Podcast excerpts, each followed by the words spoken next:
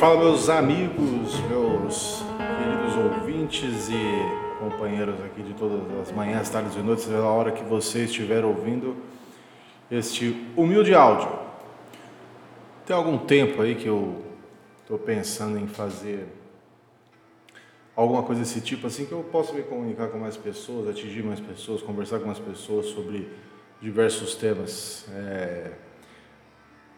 Se eu falar aqui que a mídia tem me indignado muito, eu vou ficar parecendo muito de esquerda ou muito de direita, né? Então eu não vou falar que a mídia tem me indignado muito, de forma alguma, mas a realidade é que eu tenho sentido muita falta como cidadão mesmo de um local onde você possa ouvir algo que não seja defendendo fulano em detrimento de ciclano ou é, fazendo apologia a uma, a uma filosofia em detrimento da outra. Eu acho que nós vivemos um mundo plural, onde todas as ideias são.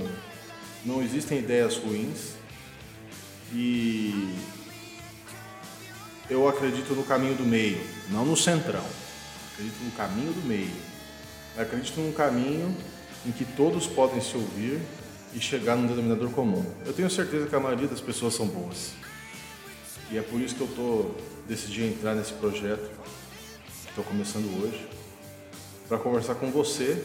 Pode ser uma pessoa, duas pessoas, três pessoas que está ouvindo isso agora, mas para conversar com você e debater com você a sua opinião é, em prol de um Brasil melhor, de um mundo melhor. Nós vivemos num, num momento de grande extremismo, grande polarização, e isso nunca é bom. Uma negociação, quando você parte para a ignorância, você já perde essa negociação de cara. Quando você parte para a violência, você perde essa negociação de cara. É, então eu estou aqui para para tentar criar um ambiente em que a gente possa conversar. É, já vou adiantar logo de cara. Eu sou muito mais liberal economicamente falando, com alguns preceitos conservadores aí. Mas tenho amigos de esquerda, tenho amigos totalmente liberais e tenho amigos totalmente conservadores. Nem por isso a gente deixou de ser amigo em momento nenhum, nem por isso a gente deixou de se ouvir, de concordar e discordar sem perder o respeito. É, é lógico que quando a gente tem uma opinião, a gente tenta convencer a pessoa que está conversando com a gente da nossa, da nossa perspectiva. Mas mais importante do que convencer o outro da sua perspectiva é você entender a opinião do outro, porque ele pensa assim. Nós vamos aqui jogar fatos históricos, é, dados e debater de acordo com essas informações. Você acha que o presidente da República não presta? Eu concordo com você. É, se você acha que o Lula é inocente, eu vou discordar, porque existem fatos a respeito. Então perceba, eu posso achar que o presidente é uma porcaria, sem ter que defender o Lula, e posso é, até me familiarizar com uma política de esquerda, sem ter que atacar absolutamente tudo que a direita faz. Pode parecer impressionante, mas isso é uma realidade, isso é algo que é extremamente possível de fazer. Então, eu não pretendo fazer é, apresentações longas aqui, é, áudios longos, podcasts longos, nada disso. A minha ideia é abordar temas práticos, rápidos, deixar uma discussão, e aí você vai lá no meu Instagram, arroba Opinião Liberdade, é um homenzinho pensando. esculpido, tá? Você vai lá ver o podcast que eu lancei no dia e a gente conversa por lá, tá? É... Por enquanto vai ser assim. Pode ser que eu coloque um canal no Telegram, alguma coisa do tipo, pra gente debatendo mais, conversando mais a respeito. Tá bom? Meu nome é Ramon, eu tenho 28 anos, eu, eu sou formado pela Academia de Polícia Militar Barro Branco.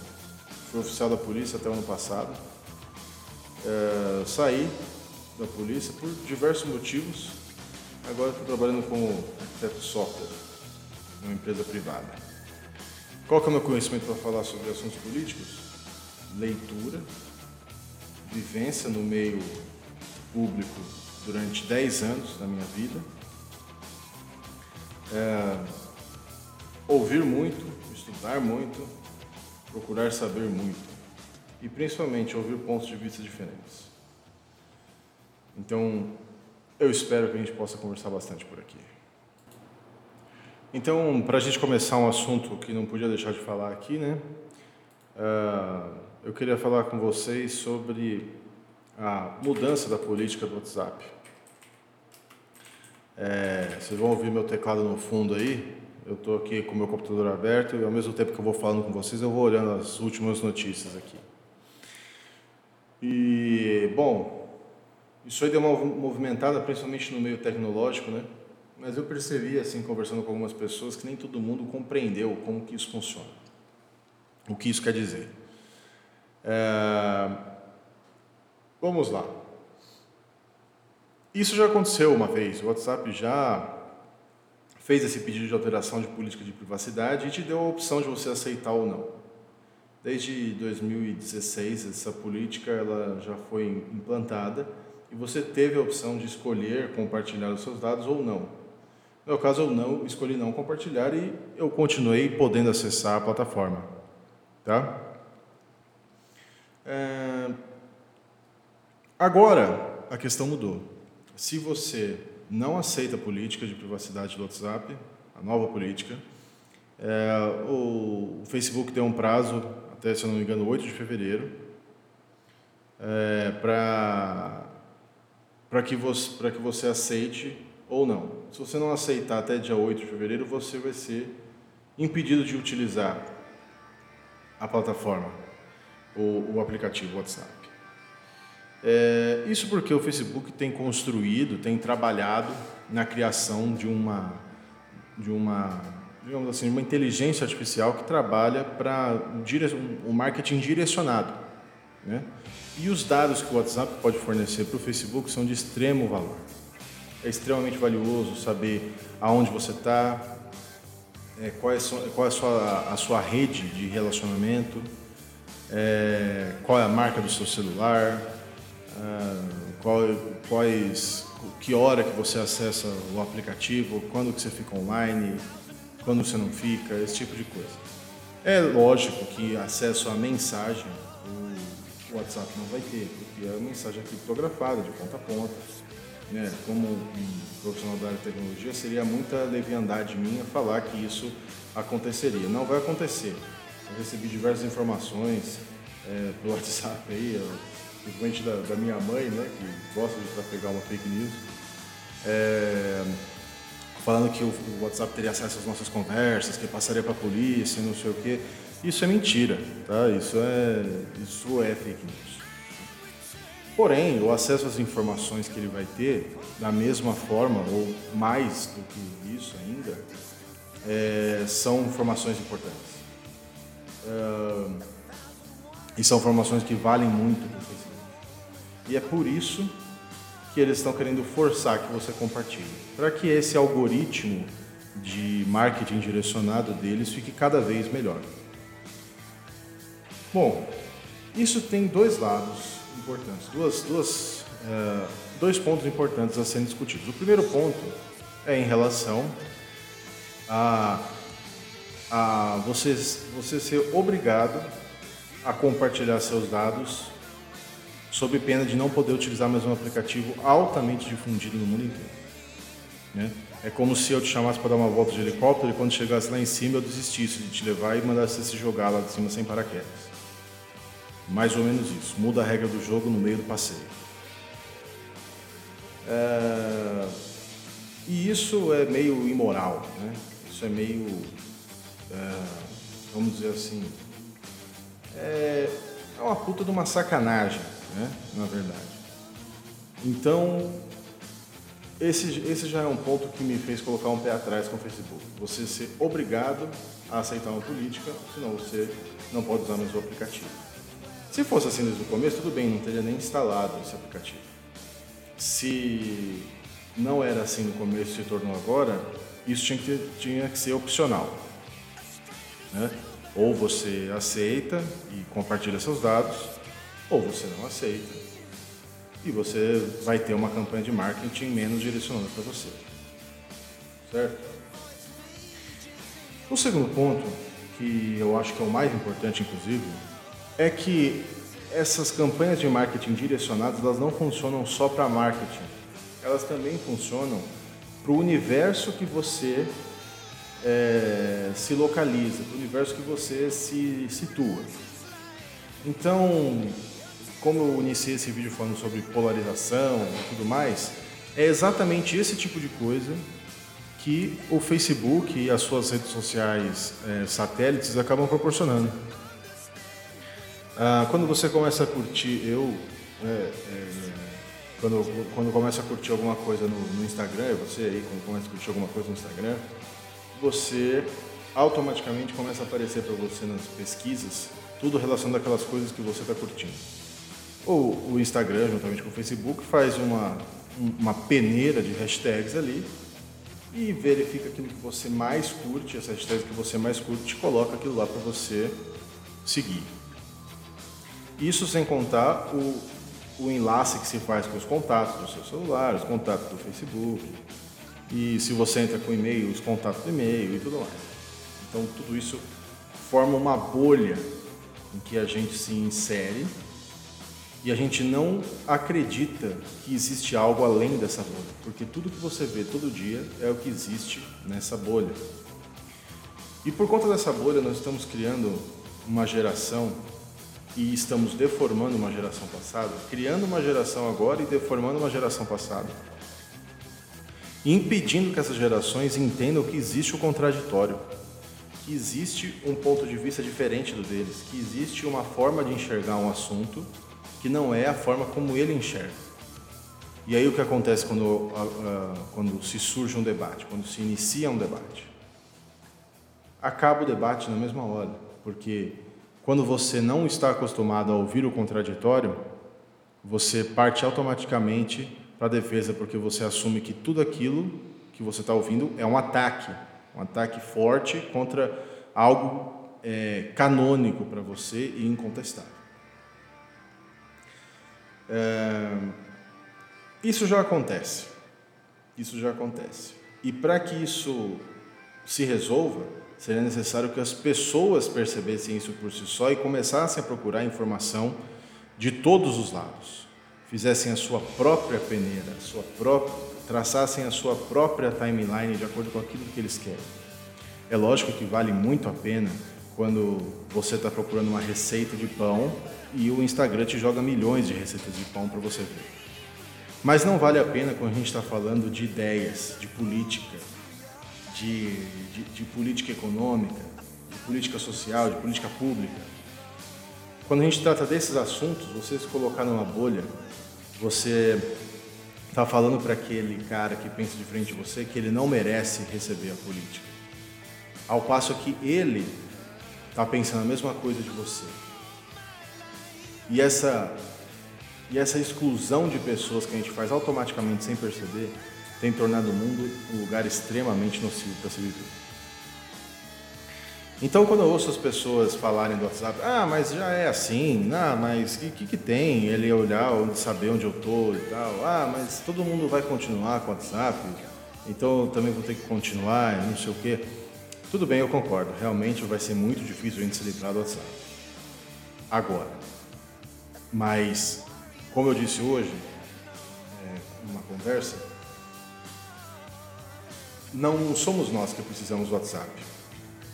Existem centenas de aplicativos de, de conversa, mais seguros, inclusive, do que o WhatsApp, sem a invasão da privacidade, como o WhatsApp faz, sem a vinculação com o marketing, como o WhatsApp, Facebook e Instagram fazem.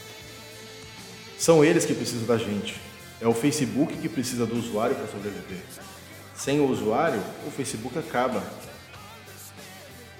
Então, aonde foi parar o nosso apreço pela nossa privacidade?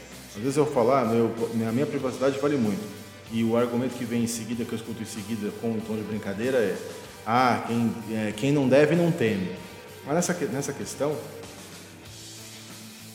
a Europa não vai entrar nessa nova política de privacidade do WhatsApp. Porque lá existe uma lei de proteção de dados. E o WhatsApp não pode obrigar ninguém lá a compartilhar. Lá tem que ser facultativo. A Índia, que é a maior usuária de WhatsApp do mundo, deu um ultimato para o WhatsApp informando que, exigindo que ele mudasse a política de privacidade lá. Então está na hora da gente abrir os nossos olhos e perceber que isso não é uma coisa normal, não é algo sem problema, não é algo tranquilo e muito menos inofensivo. Existe método, existe intenção que é muito maior do que um simples envio de propaganda direcionada para você.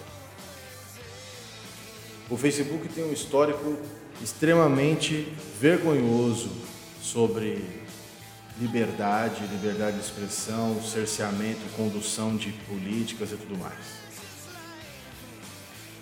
É, é necessário que a gente comece a perceber aonde está o poder. E como está escrito na Carta Magna dos Estados Unidos, todo o poder emana do povo. E é necessário que a gente abra os olhos, não é, não é ser revolucionário aqui, pegarem armas, nada disso. É apenas abrir os olhos e percebermos que somos nós que mantemos os aplicativos vivos. É de nós que eles precisam e não nós precisamos deles. Se a gente virar as costas hoje e todo mundo migrar para Telegram, Signal, Wicker, qualquer um desses aplicativos aí de, de mensagem, com certeza eles vão repensar. A própria debandada que teve na semana passada para os aplicativos já fez eles estenderem o prazo até maio, o que é um sinal de força. O prazo era agora em fevereiro. O WhatsApp estendeu esse prazo é, até maio. Então preste atenção, isso não é inofensivo, não é só para te mandar propaganda.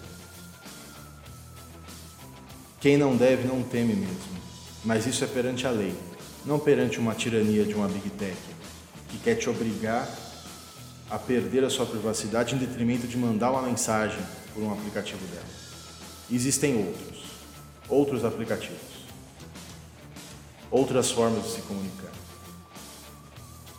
Pense nisso. É muito importante que a gente reflita sobre essa necessidade de que as, que as companhias têm de ter um público usuário.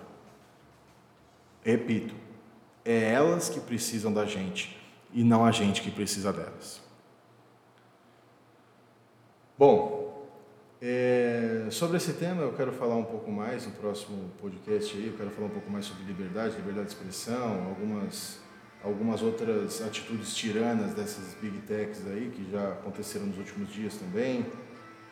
É, e eu já adianto aqui para vocês que eu sou um, um grande é, entusiasta do impeachment do Trump, tá? então eu não vou defender aqui o, o, Donald Trump, mas eu vou defender a liberdade dele se comunicar com o eleitorado dele, tá? E, mas nós vamos falar sobre isso num outro podcast para que esse não fique muito longo e está quase dando 20 minutos. E eu acredito que seja um tamanho legal aí para que mais pessoas possam ouvir e não atrapalhe tanto o dia a dia, que todos possam ouvir até o final. Bom, é isso, pessoal. Obrigado por terem ficado até agora. É, eu espero que a gente possa debater sobre isso bastante e que esse canal cresça e a gente possa aumentar o número dos debates conscientes e amistosos em prol da, da do povo mesmo, da humanidade em prol de um futuro melhor, em prol de um, de, um, de um, país, de um mundo em que as pessoas possam se ouvir, conversar, sentar, debater, sem acabar o respeito e sem que a violência seja a única resposta. Seja ela verbal ou física, é absurdo. É, em alguns momentos é melhor não debater, melhor virar as costas e ir embora e não discutir. Mas eu acredito num mundo em que ideias diferentes possam ser debatidas na mesma mesa e que uma, uma política do meio possa sair dessa conversa. Fecharam? Um forte abraço para todos e até a próxima.